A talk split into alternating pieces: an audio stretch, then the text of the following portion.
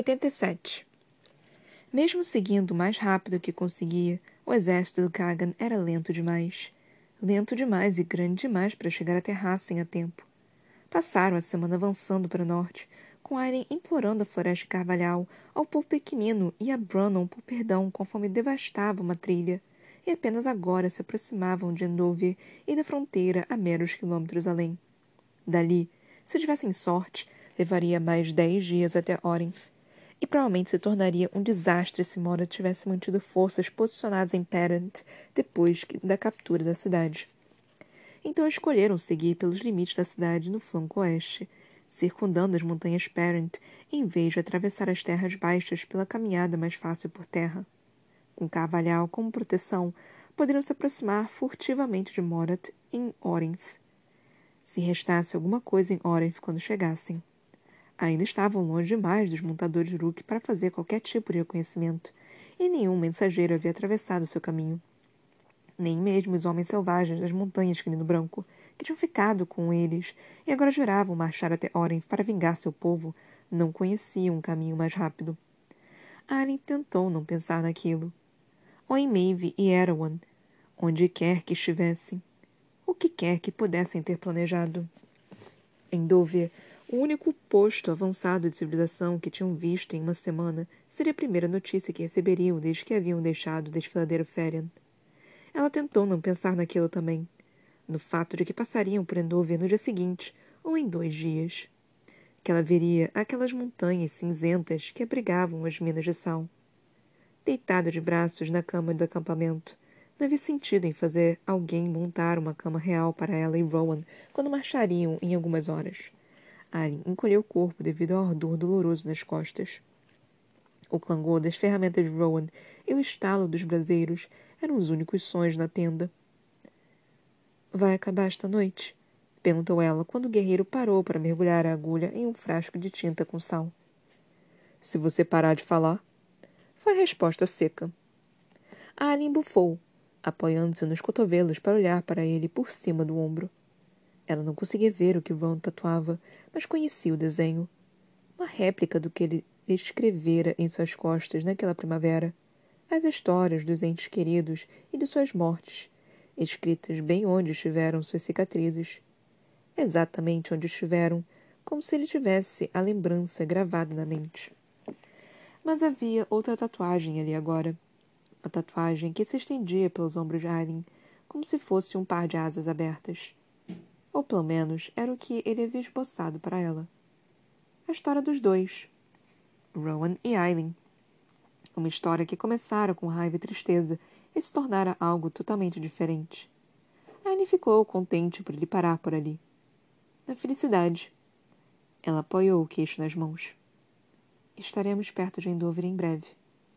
Ron voltou a trabalhar, mas ela sabia que ele ouvira cada palavra, que pensava na resposta. O que quer fazer a respeito? Ela se encolheu com ardor de um ponto especialmente sensível na coluna. Queimar aquele lugar até o chão. Explodir as montanhas em escombros. Que bom. Vou ajudar. Um pequeno sorriso lhe repuxou os lábios. O lendário príncipe guerreiro não me diria para evitar gastar minha força inconsequentemente? O lendário príncipe guerreiro lhe diria para manter o curso, mas se destruir Endover ajudar, então ele estará com você. Anne se calou enquanto Rowan continuou trabalhando por mais alguns minutos. Não me lembro da tatuagem levar tanto tempo da última vez. Fiz melhorias. E você está ganhando marcas completamente novas. Ela murmurou, mas não disse nada por um tempo. Ron continuou trabalhando, limpando sangue quando necessário. Não acho que consigo, sussurrou Aileen. Não acho que consigo sequer olhar para Endover. Que dirá destruí-la. Quer que eu faça isso? A pergunta tranquila de um guerreiro. Ele destruiria as minas. Alien sabia disso. Se ela pedisse, Ron voaria até Endover e transformaria em pó. Não, admitiu ela. Os capatazes e os escravos se foram mesmo. Não há ninguém para destruir ninguém para salvar. Só quero passar por ali e jamais pensar naquele lugar de novo. Isso faz de mim uma covarde? Eu diria que a torna humana. Uma pausa ou qualquer que seja um ditado semelhante para os féricos. Ela franziu a testa para os dedos entrelaçados sob o queixo. Parece que ultimamente sou mais férica que qualquer outra coisa. Até me esqueço às vezes de quando foi a última vez que estive em meu corpo humano. Isso é bom ou ruim? As mãos não hesitaram. Não sei. Eu sou humana, bem no fundo, deixando de lado essa baboseira de rainha férica. Tive pais humanos, e os pais deles eram humanos, a maioria, e mesmo que a linhagem de Mabe seja verdadeira, sou uma humana que pode se transformar em férica. Uma humana que usa um corpo férico. Ele não mencionou o tempo de vida imortal. Não com tudo que tinham pela frente. Por outro lado, replicou Rowan, eu diria que você é uma humana com instintos féricos. Talvez mais deles do que de humanos. Alien sentiu sorrir. Territorial, dominante, agressiva. Suas habilidades quando se trata de elogiar mulheres são incomparáveis. A risada de Rowan foi como um sopro de ar quente sobre sua coluna. Porque não pode ser tanto humana quanto férica? Porque se quer escolher. Porque as pessoas sempre parecem exigir que você seja uma coisa ou outra. Você nunca se incomodou com o que as outras pessoas exigem. Ela deu um sorriso contido. Verdade. Alien trocou os dentes conforme a agulha de Ron perfurava a coluna. Estou feliz por você estar aqui. Por ver Endover de novo pela primeira vez com você. Para enfrentar aquela parte do passado, aquele sofrimento e tormenta, mesmo que ainda não conseguisse relembrar em detalhe os últimos meses. As ferramentas e a dor entorpecente pararam. Então os lábios de Rowan roçaram o alto de sua coluna, bem acima do começo da nova tatuagem a mesma tatuagem que Ron pedira que Gabriel e Fenris fizessem em sua própria pele nos últimos dias, sempre que paravam durante a noite. Também estou feliz por estar aqui, coração de fogo. Por tanto tempo mais quanto os deuses permitissem. Elide desabou na cama, gemendo baixinho a se abaixar para desamarrar os cadarços. Um dia ajudando Irene na carruagem não era uma tarefa simples, e a ideia de passar bálsamo nos tornozelos e no pé não parecia outra coisa que não divina. O trabalho, pelo menos, mantinha o turbilhão de pensamentos afastado. O que ela fizera com Vernon, o que recaíra sobre Parent, o que os aguardava em Orenth, o que poderiam fazer para derrotar aquilo. Da cama oposta, Lorcan apenas a observava, com uma maçã em parte descascada nas mãos. Você deveria descansar com mais frequência. Ele gesticulou, desconsiderando o comentário e tirando a bota. Então a meia. Irene está grávida e vomitando a cada hora. Se ela não descansa, eu não faço também. Não tenho tanta certeza de que Irene é totalmente humana. Embora a voz soasse áspera, o humor brilhou nos olhos do semiférico. Elide tirou a lata de bálsamo do bolso. Eucalipto, disse Irene, nomeando uma planta da qual a jovem jamais ouvira falar, mas de cujo cheiro, forte, mas calmante, ela gostou bastante. Sob a erva pungente havia lavanda, alecrim e mais alguma coisa misturada com um guento opaco e pálido. Um farfalhar de roupas, então Lorcan estava ajoelhado diante do, da jovem, com o pé de Elide nas mãos. Quase engolido pelas mãos dele, na verdade. Deixe que eu faça isso. Ofereceu. Elide ficou tão chocada que permitiu que ele tirasse a lata de suas mãos e observou em silêncio enquanto Lorcan mergulhava os dedos num guento e, então, começava a esfregar o tornozelo. Seu polegar chegou ao ponto do calcanhar em que o osso raspava, com... o osso raspava contra osso, e Irídio soltou um grunhido. Ele, cuidadosamente, quase de forma reverencial, ao que parecia, começou a aliviar a dor. Aquelas mãos tinham atravessado reinos cometendo assassinatos. Carregavam leves cicatrizes como prova. Mas Lorcan segurava seu pé como se fosse um pequeno pássaro, como se fosse algo divino não tinham compartilhado uma cama. Não quando aquelas camas de acampamento eram pequenas demais, e Elide costumava pagar depois do jantar. Mas compartilhavam a tenda, e Lorcan tomava cuidado, talvez demais, pensava ela às vezes, de dar a Elide privacidade quando ela se trocava e se banhava. De fato, uma banheira fumegava no canto da tenda, mantida morna por cortesia de Aileen. Muitas das banheiras do acampamento estavam aquecidas graças a ela, para a gratidão eterna de soldados reais e de infantaria. Alternando carícias longas com pequenos círculos, Lorca lentamente tirou a dor de seu pé. Parecia contente em fazer isso a noite toda, caso ela quisesse. Mas a jovem não estava quase dormindo. Pela primeira vez, e cada toque daqueles dedos no pé de Elide a faziam sentar mais ereta, aquecendo algo dentro de si. O polegar de Lorcan lhe empurrava o arco do pé, e Elide chegou a soltar um murmúrio, um murmúrio baixinho. Não pela dor, mas... Calor lhe corou as bochechas, que ficaram mais quentes quando Lorcan ergueu o rosto para ela sob os cílios, uma faísca de malícia iluminando os olhos escuros. Elide ficou um pouco boquiaberta. Então bateu no ombro do guerreiro, Músculos duros como rocha a receberam. Você fez isso de propósito. Ainda encarando-a, a única resposta de Lorcan foi repetir o movimento. Bom. Aquilo era tão bom. Ele tirou o pé da mão do semiférico. Fechou as pernas. Com força. Lorcan deu um meio sorriso que fez os dedos dos pés da jovem se contraírem. Mas então ele falou. Você é devidamente a Lady Parent agora. Ela sabia. Tinha pensado naquilo sem parar durante os difíceis dias de viagem. É disso mesmo que quer falar? Os dedos não pararam o trabalho milagroso e pecaminoso. Não conversamos sobre isso. Sobre Vernon. O que tem isso? Perguntou ela, tentando, sem sucesso, parecer despreocupada.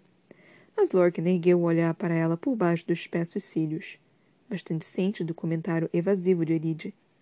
Ela expirou, olhando para o teto pontiagudo na tenda. Isso não me torna melhor que Vernon, como escolhi puni-lo no fim, não é? Ele de não se arrependera no primeiro dia. Ou no segundo. Mas durante aqueles longos quilômetros, conforme ficava claro que Vernon devia estar morto, ela se questionara. Somente você pode decidir isso, acho. Disse Lorcan. No entanto, os dedos no pé da jovem pararam. Se faz alguma diferença, ele mereceu aquilo. O poder sombrio do guerreiro ressoou pelo aposento. É claro que você diria isso. Ele deu de ombros, sem se incomodar em negar. Parent vai se recuperar, sabe? Ofereceu ele, do saque de Morat. E de tudo que Vernon fez até agora. Esse era o outro pensamento que tanto pesava a cada quilômetro para o norte. Que sua cidade, que a cidade do pai e da mãe tivesse sido dizimada. Que Fínula sua dama de companhia pudesse estar entre os mortos, que qualquer um de seu povo pudesse estar sofrendo. Isso se ganharmos esta guerra, observou Elide. Lorcan retomou as carícias tranquilizadoras. Parent será reconstruída. Foi tudo o que ele disse. Nós nos certificaremos de que seja. Você já fez isso? Já reconstruiu uma cidade? Não, admitiu ele, seus polegares tirando a dor dos ossos cansados de Elide. Apenas as destruir. Os olhos de Lorcan encontraram os dela, inquisidores e abertos. Mas eu gostaria de tentar. Com você. Ela viu outra oferta ali. De não apenas construir uma cidade, mas uma vida. Juntos. Calor subiu até suas bochechas quando ele assentiu. Sim, sussurrou ela. Por quanto tempo tivermos? Pois sobrevivessem à guerra, ainda haveria aquilo entre eles. A imortalidade de Lorcan.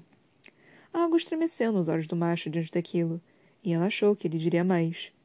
Contudo, Lorcan apenas abaixou a cabeça, então começou a abrir a outra bota de Elide.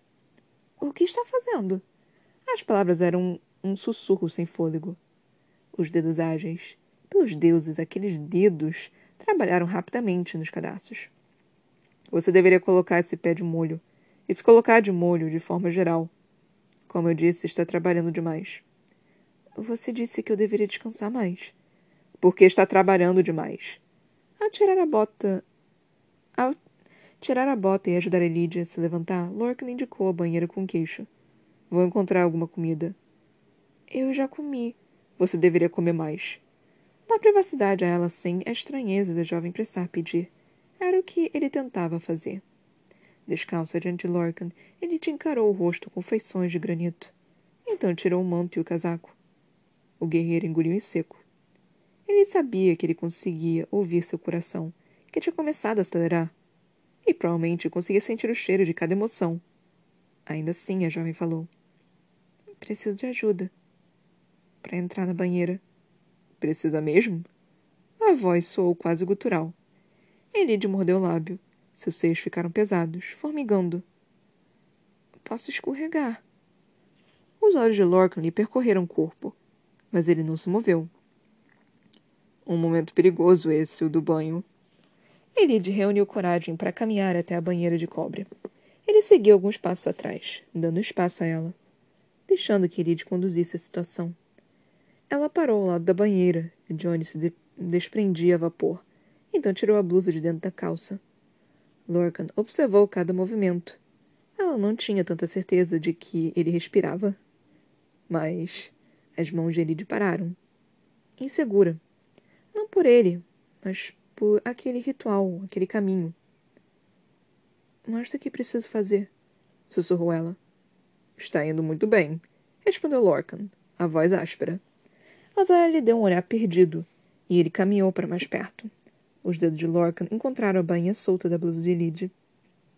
Posso? perguntou o guerreiro baixinho. Sim, sussurrou Elide. Lorcan ainda lhe observava os olhos, como se lesse a sinceridade daquela palavra verificasse que era verdade. Carinhosamente ele afastou o tecido. A frio beijou a pele de Elide, arrepiando-a. A faixa flexível em torno dos seios permaneceu, mas o olhar de Lorcan ainda estava no de Elide. Diga o que quer agora. Pediu ele, a voz gutural. Com a mão trêmula, ele te passou um dedo pela faixa. As mãos do próprio Lorcan tremeram quando ele a desamarrou. Quando ele a revelou para o ar. Para ele, os olhos do macho pareceram ficar completamente pretos conforme ele observava seus seios e a expressão regular. Linda, murmurou. A boca de Elide se contraiu quando ela observou, absorveu a palavra. Isso deu à jovem coragem suficiente para que erguesse a mão até o casaco de Lorcan e começasse a desafivelar, desabotoar, até que o peito do semiférico também estivesse nu. Então ela passou os dedos pela mancha de pelos pretos sobre a superfície esculpida. Lindo, ecoou ela. Lorcan tremeu, com autocontrole, com emoção. Elide não sabia. Aquela deli aquele delicioso ronronar ecoou dentro de si conforme Elide pressionava a boca contra o peito do guerreiro. A mão de Lorcan subiu até os cabelos da jovem, cada carícia lhe desfazendo a trança. Iremos apenas até onde e por quanto tempo você quiser, comentou ele, mas Elide ousou olhar para o corpo do macho para o que ficava tenso sob a calça. Sua boca ficou seca. Eu. Eu não sei o que estou fazendo. Qualquer coisa que fizesse será suficiente, respondeu Lorcan. Ela ergueu a cabeça, observando seu rosto. Suficiente para quê? Outro meio sorriso. Suficiente para me dar prazer. Ele riu da arrogância, mas o macho roçou a boca contra seu pescoço. Então as mãos dele seguraram sua cintura e os polegares roçaram contra as costelas de Elide. Contudo, não foram mais para cima. A jovem arqueou o corpo ao toque, um ruído baixinho lhe escapuliu quando os lábios de Lorcan roçaram logo abaixo de sua orelha. Em seguida, sua boca encontrou a dele, carinhosa e detalhista. As mãos de Elide se entrelaçaram em volta do pescoço de Lorcan, e ele a levantou, carregando-a não para o banho, mas para a cama de acampamento atrás dos dois, sem que seus lábios deixassem os da jovem. Lar, Aquilo com ele. Aquilo era seu lar, como ele jamais tivera. Por quanto tempo pudessem compartilhá-lo. E, no momento que Lorcan deitou na cama, com expressão irregular, como a de Elide, no momento que parou, deixando que ela decidisse o que fazer, até onde levar aquilo, Elide beijou de novo e sussurrou. Mostre tudo para mim. Então ele mostrou. Havia um portão e um caixão. Ela não escolhera nenhum dos dois. Ela estava de pé em um lugar que não era um lugar, com névoa envolvendo-a, e as encarou. Suas escolhas. Uma batida soou do caixão, então os gritos e as súplicas abafadas de uma fêmea aumentaram. E o portão, orco preto para a eternidade. Sangue escorria pelas laterais, vazando para a pedra preta. Quando o portão havia terminado com a jovem rei, aquele sangue fora tudo que restara. Você não é melhor que eu, disse Cain. Ela se virou para ele, como não era o guerreiro que havia atormentado parado na névoa. Doze espreitavam ali, sem forma, porém presentes, antigos e frios. Como um, eles falaram: Mentirosa! Traidora! Covarde! O sangue no portão encharcou a pedra, como se o próprio devorasse até mesmo aquele último pedaço. Aquele que fora em seu lugar. Aquele que ela deixara que fosse em seu lugar. As batidas dentro do caixão não pararam. Aquela caixa jamais se abrirá, disseram eles. piscou e estava dentro da caixa. A pedra era tão fria, o ar sufocante. Piscou e estava batendo na tampa, gritando e gritando. Piscou e havia correntes, uma máscara presa em seu rosto. Alien acordou e viu o braseiro se extinguindo, então o cheiro de pinho e neve do parceiro a envolveu. Do lado de fora da tenda, o vento uivava, fazendo as paredes de lona baterem e inflarem. Cansada. Ela estava tão, tão cansada. Alien encarou a escuridão por muitas horas e não voltou a dormir.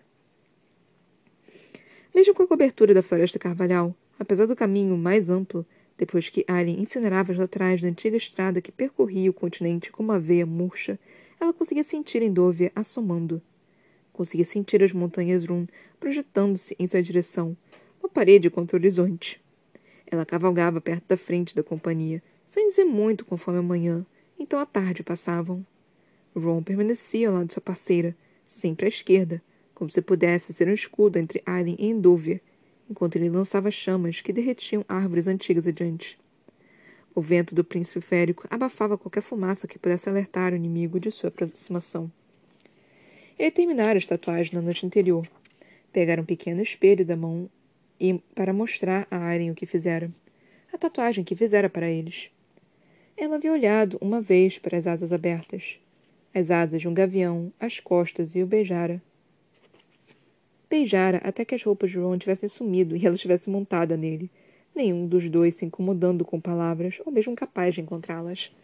As costas de Aileen haviam se curado pela manhã, embora tivessem permanecido sensíveis em alguns pontos, e, nas horas em que cavalgaram para mais perto de Endover, ela havia descoberto que o peso invisível da tinta era tranquilizador. Aileen conseguira sair. Ela sobrevivera. A Endover e a Maeve.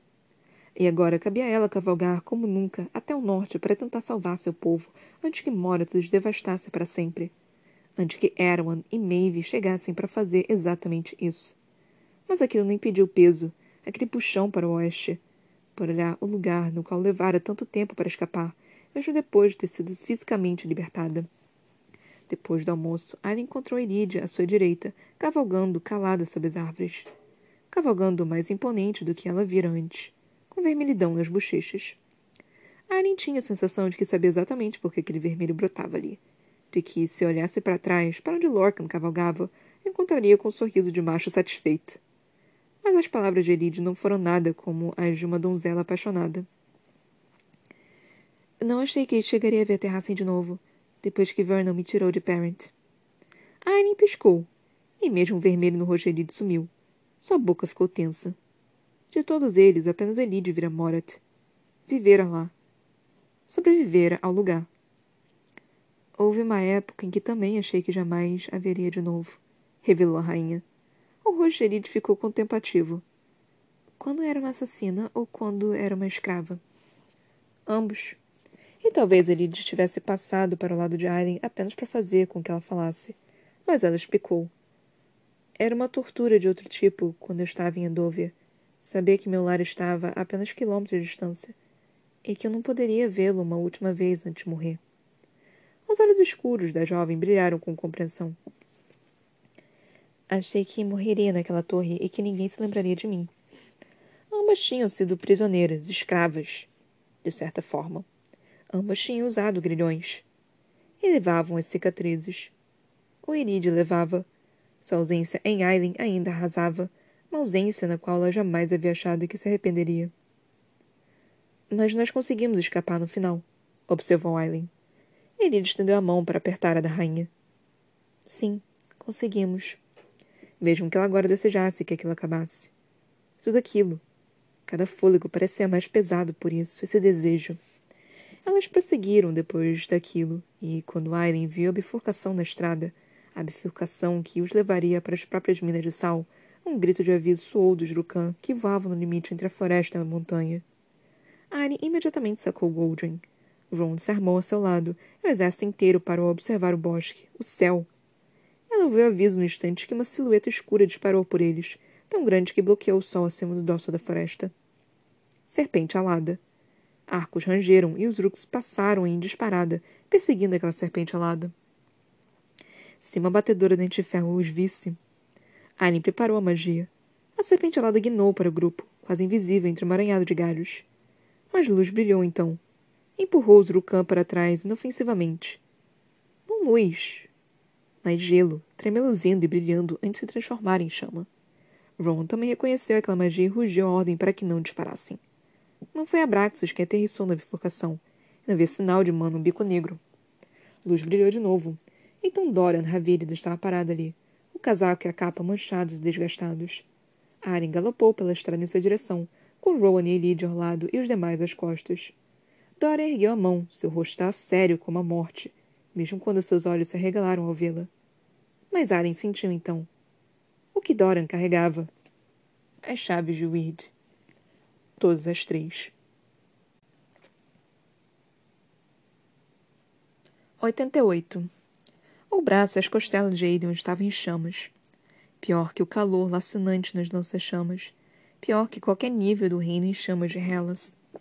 Ele recuperara a consciência quando a curandeira começou os primeiros pontos. Trincar os dentes ao morder de couro que ela oferecera. Trincar os dentes no mordedor de couro que ela oferecera e rugira para abafar a dor conforme ela costurava. Quando a mulher terminou, Aidan desmaiara de novo. Ele acordou minutos depois, de acordo com os soldados designados para certificar de que o príncipe general não morreria, e viu que a dor tinha, em parte, aliviado, mas ainda estava forte o bastante para que usar o braço da espada fosse quase impossível. Pelo menos até que sua ascendência férica o curasse, mais rápido que os homens mortais. O fato de não ter morrido da perda de sangue, de poder mover o braço ao pedir que a armadura fosse presa de volta ao corpo e de ter cambaleado para as ruas da cidade, dirigindo-se para a muralha, se devia à ascendência férica. Da mãe, sim, mas em grande parte do pai. Será que Gabriel ouvira, do outro lado do mar, ou onde quer que a busca por Arya tivesse levado, que Terrassen estava prestes a cair? Será que se importaria? Não fazia diferença, mesmo que parte dele desejasse que o leão estivesse ali.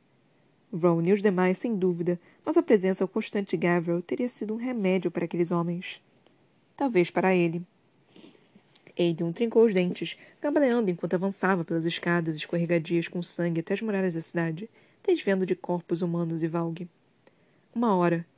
Ficara uma hora apagado. Nada mudara. Os Valgue ainda tomavam as muralhas e os portões sul e oeste, mas as forças de Terrassen o seguravam.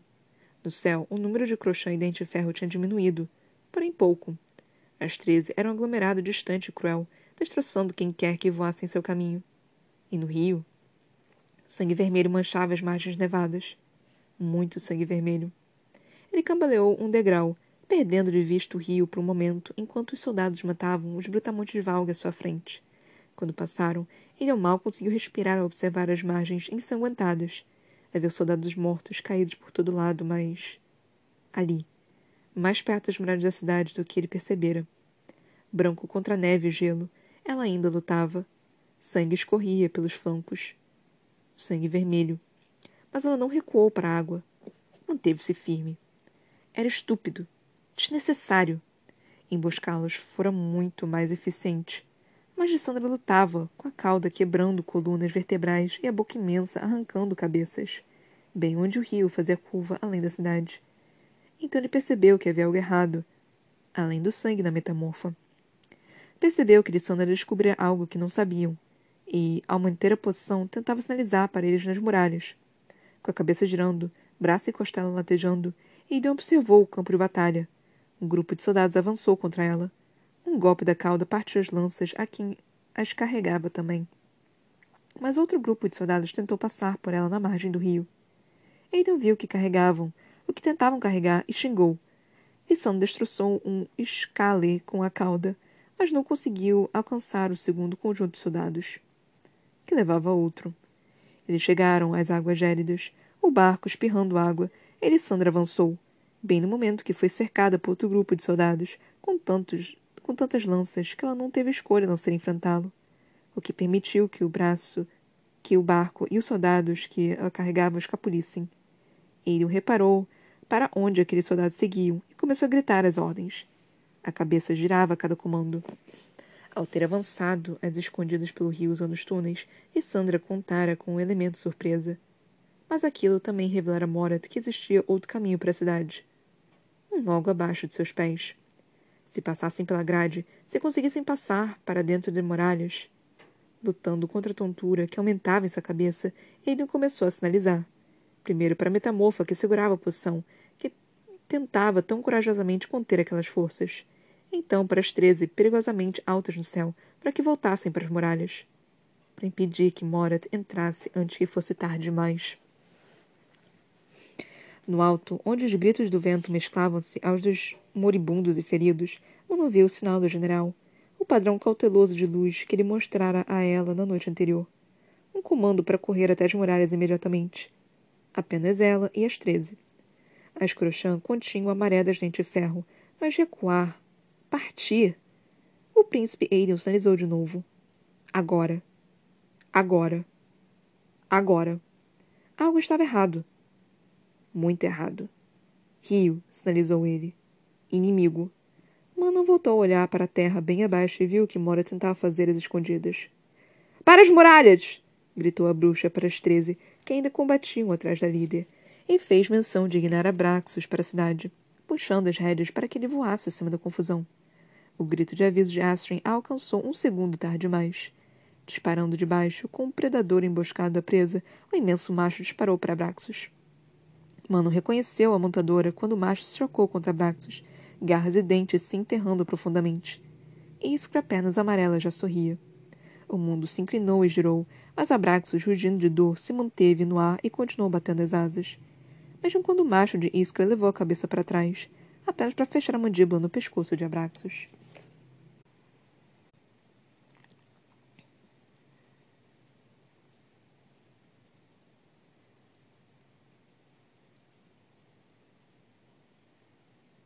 Se matar o Abraxas, eu vou ficar muito puta.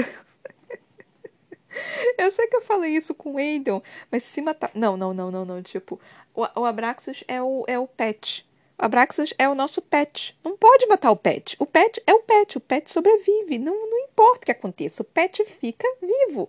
Se matar o Abraxas, mano. Ai, eu, eu jurava que a Iskra já, te, já tinha morrido já. Já, já tava feliz que a, que a arrombada já tava morta. Mas não, a filha da puta tá viva. Aquela arrombada do caralho que merece sangrar até a morte. Tá viva ainda. Ai, caralho. É nós damos dois capítulos e, tipo, esquece que eu falei também do, no episódio anterior que eu falei que isso não ia acontecer, que é, não ia ter um capítulo da Aileen, mas aparentemente teve um capítulo da Aileen. A puta que me pariu, caralho, eu não sei nem mais o que, que eu vou falar. Enfim, eu, eu, eu, tenho, que, eu tenho que tentar linear aqui o, o que aconteceu, porque puta que me pariu. Eu, eu, eu não sei nem o que falar, só sentir. Ai, é muito sentimento ao mesmo tempo. Meu Deus do céu, é muita coisa que aconteceu ao mesmo tempo. Eu tô, eu tô um furacão de, de sentimentos. Nós lemos dois capítulos, o 87 e o 88. Nós paramos na página 897, na 898 começa o capítulo 89, e por alguma razão eu comecei a sentir sabor de morango na minha boca. Agora eu quero morango, mas não tem morango em casa, vou ter que comprar morango. Tá chovendo, não posso sair de casa. É... Então. Gente, eu não sei mais, eu tô, eu tô, eu tô louca, eu tô muito louca, eu tô, tô, tô, tô confusa, eu tô, eu não sei, eu não sei o que que eu tô, gente, eu tô, assim, tentando, tentando manter a sanidade, é isso que eu estou tentando fazer, eu estou tentando manter a sanidade, mas enfim, vamos por partes, né, cada um por, por, por é, de que nem Jack Stripador. Todo professor de matemática fala isso. Não sei se já perceberam, mas todo professor de matemática fala, vamos por parte que nem Jack Stripador. É, eu, eu, todos os professores de matemática que eu já tive falaram essa mesma frase. É impressionante. É, é, é batata, assim, sabe? Todos eles falam a mesma coisa. Enfim, vamos por, por partes, vamos de início. Começamos com o capítulo 87, que começa com o. Como se diz? com a Aileen e companhia. Eu, na real, não esperava que fôssemos ter um, um capítulo da Aileen. E enquanto eu tava lendo, tipo, puta que me pariu, ok, vai ser esse tipo de, de narração então. Vai ser bem enrolado, vai ser aquele tipo de. que vai arrastar pra caralho até chegar na porra do. Da, da, da batalha. Ótimo, vai ser, vai, vai ser isso então que vai acontecer. Então eu já tava me xingando de 50 nomes diferentes, porque eu já tava tipo, caralho, não acredito que isso vai acontecer. Vai ser aquela arrastação gigantesca, vai ser capítulo grande, outras coisas acontecendo enquanto o pau tá comendo lá na frente. Vai ser um, um, um negócio assim meio que louco. E nem para me dar uma porra de um vucu vucu decente, a Sarah J. Maas me, me fez esse favor de não me dar esse vucu vucu decente quando ela fez com a, com Elide e com o Lorcan. Gente, eu tava, eu tava rindo aqui do, do, do, das coisas que, que tava acontecendo. Tipo, eu, não sei, eu tava rindo de vergonha. Tá? Tipo, ai meu Deus do céu, que vergonha. Então eu tava, eu tava muito vergonha ali.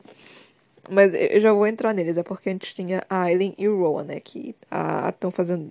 tá voltando a fazer a tatuagem. Eu não consigo enxergar essa tatuagem. Isso é outra coisa que eu não consigo enxergar. Eu não sei como é que é essa tatuagem. Mesmo tendo aqui mostrando mais ou menos como é que é feito, tipo, a imagem no, no negócio, eu não sei, ainda é meio bizarro, tipo, não faz sentido, porque é pra contar uma história, né? Mas não faz sentido para mim na minha cabeça isso.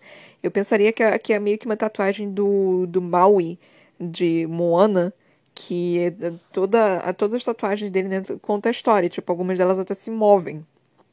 Mas eu pensaria que fosse algo assim. Mas é, é, a tatuagem não é grande o suficiente para conseguir enxergar, então eu não sei como é que realmente conta essa história. Mas enfim. Aí nós entramos na parte do da Elide, né? Aí Elide, tipo, é, entra com Lorca, né? E aí começa a pedir, tipo, não, me ensina, me ensina. Eu só tô tipo, ah, meu Deus do céu, esse negócio. Aí começou a tirar roupa, aí começou a. a, tipo e aí o Lorcan falando, tipo, linda. Aí eu só fiquei tipo, ai meu Deus. Ai, minha... Eu senti minhas pernas é, desabarem um pouco com isso, sabe? Porque, tipo, é algo tão simples. Mas é, é algo tão, tão importante, especialmente para pessoas que têm autoestima super baixa, sabe? E aí você ouve a pessoa falar, tipo, porra, você é linda, sabe? E aí você, você meio que sente, você, meio que derrete por um, por um segundo, sabe? É, é, é, é impressionante isso, sabe? E eu, eu senti, eu, eu meio que derreti, assim, quando ele, quando ele falou, tipo, linda. Eu fiquei tipo, ai meu Deus. Ah, então, assim, eu, eu, eu realmente. Ai, foi, foi um momento mágico para mim. Aí, tipo.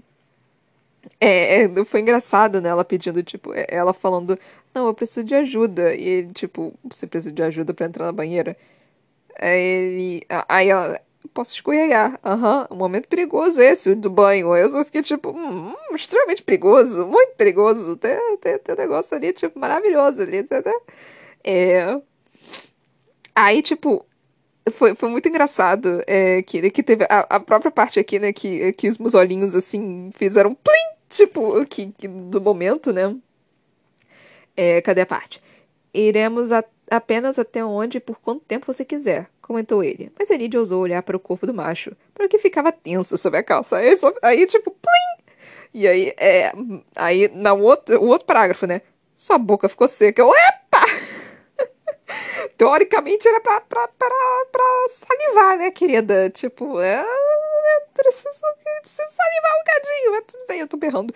É... Ai, gente, esse momento, tipo, esse momento foi fantástico. Eu peguei, tipo, eita caralho. Ai, céus, maravilhoso, maravilhoso. E aí ela, tipo, eu. Eu não sei o que estou fazendo. E aí o, o Lorcan respondendo qualquer coisa que fizer será suficiente. E ela, suficiente pra quê? É, suficiente pra me dar prazer. Eu só fiquei, eita caralho, vamos ter um vucu vucu aqui, senhoras e senhores, senhoras e senhores. E aí, tipo, eles começando, né, se beijando, se tocando, não sei o quê. E ela falando, mostre tudo pra mim. Aí o próximo, a próxima frase, então ele mostrou, eu, filha da puta, você me prometeu Vucu Vucu, cadê meu Vucu Vucu? Ai, céus. Tipo, realmente não é o momento mais apropriado para isso, né? Mas assim, já, já, já que tá fazendo, já, já, que, já que tá ali, né? Já já já já estamos nessa fase aqui, né? Por que não? Por que não mostrar mais? você já fez tanta coisa lá com, com Aileen e a Manon e, e tudo mais, assim, Elite também pode, querida, também pode falar que, que, que mostrou. E eu já tava, tipo, eu, eu, já tava ficando com vergonha, né, eu lendo tudo isso, eu só ficando, ei, caralho, eu vou ler essa parte em voz alta, porque é um sentimento muito muito é, dual, né? Porque assim, ao mesmo tempo que eu quero que isso aconteça, é muito vergonhoso ler isso em voz alta. E eu só tô tipo, eita cara. E ainda mais porque eles não estão falando, tipo, que nem Aren, só por favor, por favor, por favor. É. Ele tava, ele tava falando umas outras coisinhas. Eu só tava tipo, oh, meu Deus do céu, fodeu agora, caralho. Porque não vai dar certo. Eu vou, eu vou ter que me, me esconder debaixo da cama. Eu vou ter que vou ter que enfiar minha cara debaixo de um buraco. Vou ter que fazer alguma coisa. Mas aí parou. Pra minha insatisfação barra satisfação. ah! Enfim. Ai, mordi minha língua. Enfim. Aí nós tivemos o sonho da Aileen, que é do portão e do caixão, que é metafórico, né? Tipo, o caixão significa que ela vai morrer e o portão significa que o Dorian vai morrer. Então é mais ou menos isso. E aí os deuses também, e foi isso. E aí a Aileen acordando e, e não, não voltando a dormir. E, tipo, eu não entendi porque que ela teve que separar essa parte, mas tudo bem. É... Aí a Aileen vendo, né, a Elide, passando por Endover, né, passando por aquele inferno de lugar, passando por lá, e aí a Aileen e Elide conversando, e aí ela vendo que a, Elide estava, tipo, levemente satisfeita, ela só, tipo, ah, então isso aconteceu, tá... E eu só pensando comigo, caralho, como é que você percebeu isso? Caralho, como? Então, tipo, foi, foi meio que impressionante para mim. E o Dória apareceu. Eu real não esperava por isso. Tipo, minhas teorias de que eles iam demorar para se encontrar foram completamente pelo buraco, porque Dora encontrou com a Ellen relativamente rápido. Foi assim. Foi. Foi, foi rápido, né? Foi, foi relativamente rápido. Então, assim, e aí, vendo, né, que as chaves de vídeo estavam lá, interessante isso, foi realmente bem interessante. E agora eu não sei o que, que vai acontecer. Vai, vai, ter mais conversa, vai ter tipo o que, que é para fazer, vai ter coisa do tipo. Ai, eu não sei, mano, eu não sei. Esse capítulo, por mais que tenha mais coisa para eu falar, eu não, não, não tô tão afim de falar, sabe? Tem, tem mais coisas para eu apontar, mas ao mesmo tempo não são coisas do, dos quais eu posso falar tanta coisa assim. Eu não sei, é meio bizarro isso, mas enfim. Aí nós entramos no capítulo 88. Porque eu não sei o que, que vai acontecer, eu não consigo teorizar daqui para frente. Eu tô, eu, esse capítulo do da Aileen com o Dorian se encontrando me foi uma bola curva para mim. Tipo, eu não esperava isso, que isso fosse acontecer. Aí eu tô um, um pouco confusa do que, que pode acontecer daqui adiante. Eu não tenho certeza do que, que do que, que pode acontecer. Então eu tô eu tô meio que tipo, caralho, não sei, não consigo nem teorizar, não consigo eu não consigo criar uma, uma, uma timeline para que isso funcione. Então eu tô, tô um bocadinho confusa. O que me irritou é que esse capítulo 88, ele termina, tipo, bem no finalzinho do, do capítulo mesmo, sabe? Tipo, da página que eu quero dizer não tem um espaçozinho mostrando que talvez tipo foi o final do capítulo. Então eu terminei de ler lendo a parte que a porra da, da serpente alada vai e morde a, a, o. Qual é o nome? O pescoço da Abraxos. E eu passo a página, assim, tipo, desesperada para saber o que, que vai acontecer. E aí, capítulo 89, eu só fiquei, filha da puta! Ai, céus. Aí eu, eu fiquei tipo, puta que me pariu. Mas enfim. Capítulo 88, nós vemos que o Aiden está em vivo, está vivo. Eu só fiquei, é, é pra você sobreviver mesmo, seu arrombado. É pra tu viver. Você não pode morrer nesse momento, não. Eu me recusei que você fosse morrer, e então você não vai morrer. É assim que funciona. É, é, é assim que funciona. E aí ele tentando, né, cambaleando, indo pra, pra porra do negócio, e eu só tipo, Aiden, pelo amor de Deus, você tá meio que. Você tá meio que grog, querido. Você, você vai pra batalha para você ter uma porra de uma espada enfiada no teu coração. É isso que vai acontecer. Ele viu, né, tipo. É, a Alessandra batalhando, né, tentando impedir que Morat entrasse em Orinth. E eu fiquei um pouquinho desesperada com isso, porque quando mostrou que não tinha, só tinha sangue vermelho, sangue vermelho pra caralho no lago, eu só fiquei, puta que pariu, Alessandra morreu. Ah, meu pai amado, Alessandra morreu. Aí eu fiquei um bocadinho desesperada, mas ela não morreu, ela tá tentando ajudar, né, o, o lugar. Aí Aiden começou a sinalizar pra Manon, tipo, volta, volta, volta agora. Tipo, volta, pelo amor de Deus, senão a gente vai, vai morrer. E aí a Manon viu, né, a sinalização, e aí falou, tipo, gente, bora. E aí a porra da Iskra veio e abocanhou Abraxos. Mano, se a Iskra matar o Abraxos, eu, eu, eu entro na porra do livro, essa filha da puta vai, vai levar uma, um, uma surra tão grande que ela vai ter. que ela, o, o maior sonho dela vai ser que ela vai morrer.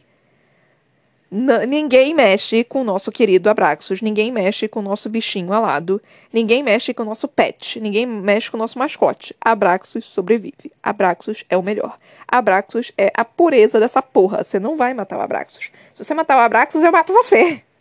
Não pode matar o Abraxos. Abraxos não é morrível. Ele não é morrível. Ele não é um personagem do qual você pode encostar não é um personagem do qual você pode encostar. Abraxos, não. Abraxos é o único fucking personagem do qual você não encosta. Você não pode encostar nele, Sarah J. Maas. Ele não é um personagem do qual você encosta. Ele é um personagem que, se você encostar, você vai invocar a fúria. A fúria de milhões de leitores. Os outros vai, vai invocar tristeza, vai invocar, tipo, filha puta, vai invocar isso aqui. Vai invocar algumas coisinhas assim, mais ou menos. Mas Abraxos não. Abraxos tu vai levar uma coça. Abraxos é o nosso é o nosso banguela. Se você machucar o banguela, você vai morrer. Ninguém machuca o banguela. Se você machucar, ninguém machuca. Esses são os nossos petzinhos. É, é o nosso cachorrinho, não são nossos gatos. Se alguém machucar meus gatos, eu mato. Eu não quero nem saber. Eu vou matar a paulada se alguém um dia machucar os meus felinos. Se você machucar o Abraxos, você vai morrer a pauladas. E de uma forma lenta ainda por cima. Não vai ser rápido, vai ser lento e doloroso. Então não, não machuque o nosso querido Abraxos. E aí, vai, eu não sei mais o que, que vai acontecer, gente. Tá? Tá um caos, tá um caos total. Eu tô esperando o que, que vai acontecer, eu não sei. Tá um cadinho desesperador. Eu não sei. Eu, meu, meu cérebro tá pifado. Eu tô, tô em choque pelo Abraxos. Não pode matar o pobre do Abraxos. Não, não, não. Ninguém, nenhum personagem vai morrer. Ninguém vai morrer. Ninguém vai morrer mais nessa, nessa jossa. É. Mas, enfim. Eu, eu acho que é isso. Eu realmente eu não, não sei o que, que pode acontecer daqui em diante. Tipo, o Dorian vai ter que conversar com a Aileen sobre essa questão de formar o fecho. A gente não sabe exatamente o que, que vai acontecer. É, e eles, obviamente, não vão formar o fecho, tipo, agora. Porque senão acaba o livro. E, ainda, e nós ainda temos alguma, algumas uma centena de páginas aí. Acho que umas 200 páginas. Então, tipo, você não pode. Eles não podem fazer o fecho agora. Tipo, tudo bem, eles se encontraram, eles vão ter que discutir, eles vão ter que é, ir um cadinho mais rápido para chegar a Orinth. Mas tirando isso, Hum, não tem muito mais disso para acontecer, não. A luta continua em Orinth. E é isso que pode acontecer, só, só isso que, que dá para acontecer. Então vai separar. Cal, a gente não teve nada ainda com o Cal, né? Mas é que o Cal tá andando com a Aileen e tudo mais, então nada importante realmente deve acontecer. Irene é que tá mais interessante, né? O Cal tava mais interessante porque ele tava em NL. A NL tava conversando com o pai, tinha toda aquela briga, rivalidade e tudo mais. Agora não tanto. Agora tá, tá como ele tá com a Aileen, a Aileen ganha a senhoridade. E até a Irene ganha mais também. Porque, né, ela é uma, uma curandeira, enquanto eles, uh, enquanto eles, por enquanto eles estão andando. Então, tipo, não tem muita coisa que o Cal possa fazer. Então, tipo, a Irene por enquanto tá curando as pessoas e vomitando as tripas fora porque ela tá grávida. É, mas é isso que tá acontecendo por enquanto. Tipo, não tem muito mais o que pode acontecer. Tipo, eles vão ter que, vão ter que correr. É isso que tem que acontecer. Tem que correr. Tem que correr, correr, correr. Mas é isso que eu tenho para falar no momento. Realmente, não, não tem muito mais o que, que dá para falar. Tipo, estamos no meio do, do, do início, início, início meio do, do início meio do fim, início meio do do clímax, né? Nós já estamos, tipo, na, na terceira parte, né, do, terce do terceiro, é, terceiro terço. No início do terceiro terço ainda, tipo, não, não tá tanto assim, não. Então, tipo, acho que estamos quase chegando na metade do terceiro terço, alguma coisa assim. E Ainda falta um pouquinho pra gente terminar de, de, de ler. Ainda falta um cadinho, mas estamos chegando lá, estamos caminhando a passos lentos, mas estamos caminhando. É, e acho que é isso, gente. Eu sei que eu falo acho que é isso há um tempão, mas é, eu, eu vou tentando incrementar mais alguma coisa para ver se fica interessante, ou sei lá, não sei, eu não sei o que, que eu tô fazendo com a minha vida. É, enfim, se, se possível, vocês compartilharem pra, pra mim, né, o podcast, pra. pra não, não compartilhar para mim, sim, é exatamente isso. Como vocês podem ver, acho que meu cérebro está bugando. Se, você, se vocês puderem compartilhar para todo mundo que vocês conhecerem, né? Tipo, só mostrar, assim, só fazer a pessoa dar uma ouvidinha, tipo, olha, ouve esse ser humano louco aqui, tipo, ela é muito engraçada, ela não fala coisa por coisa, ela é super retardada, ela é mega idiota. Então faz, pode fazer a propaganda, tem problema não. É, é, é bom pra mim, sabe? Me deixa feliz. Então, ele tá no Spotify, no Anchor, no Google Podcast, no Breaker, no Overcast, no Pocket Cast e no Radio Public. Então, por favor, compartilha, custa nada. Leva só cinco segundinhos para você é, ir lá e, e, e, compartilhar, sabe? E mandar uma, um amigo seu ouvir. Tipo, custa nada, custa nada. Custa 10 segundos do seu dia, é só isso que custa. E fazer a propaganda aqui também, né, do meu livro é, se possível, vocês comprarem, por favor. Se chama Pandora. Ele tá nas lojas virtuais Amazon e televisão em formato e-book físico. E é isso aí, galera. Espero que vocês tenham curtido o episódio. Espero que vocês tenham curtido o livro. Espero que vocês tenham curtido os meus comentários. Espero que vocês estejam curtindo a vida em si, né? É importante curtir a vida. E é isso, gente. Muito, muito, muito obrigada por terem me ouvido até aqui. Até a próxima. Beijinhos e tchau, tchau.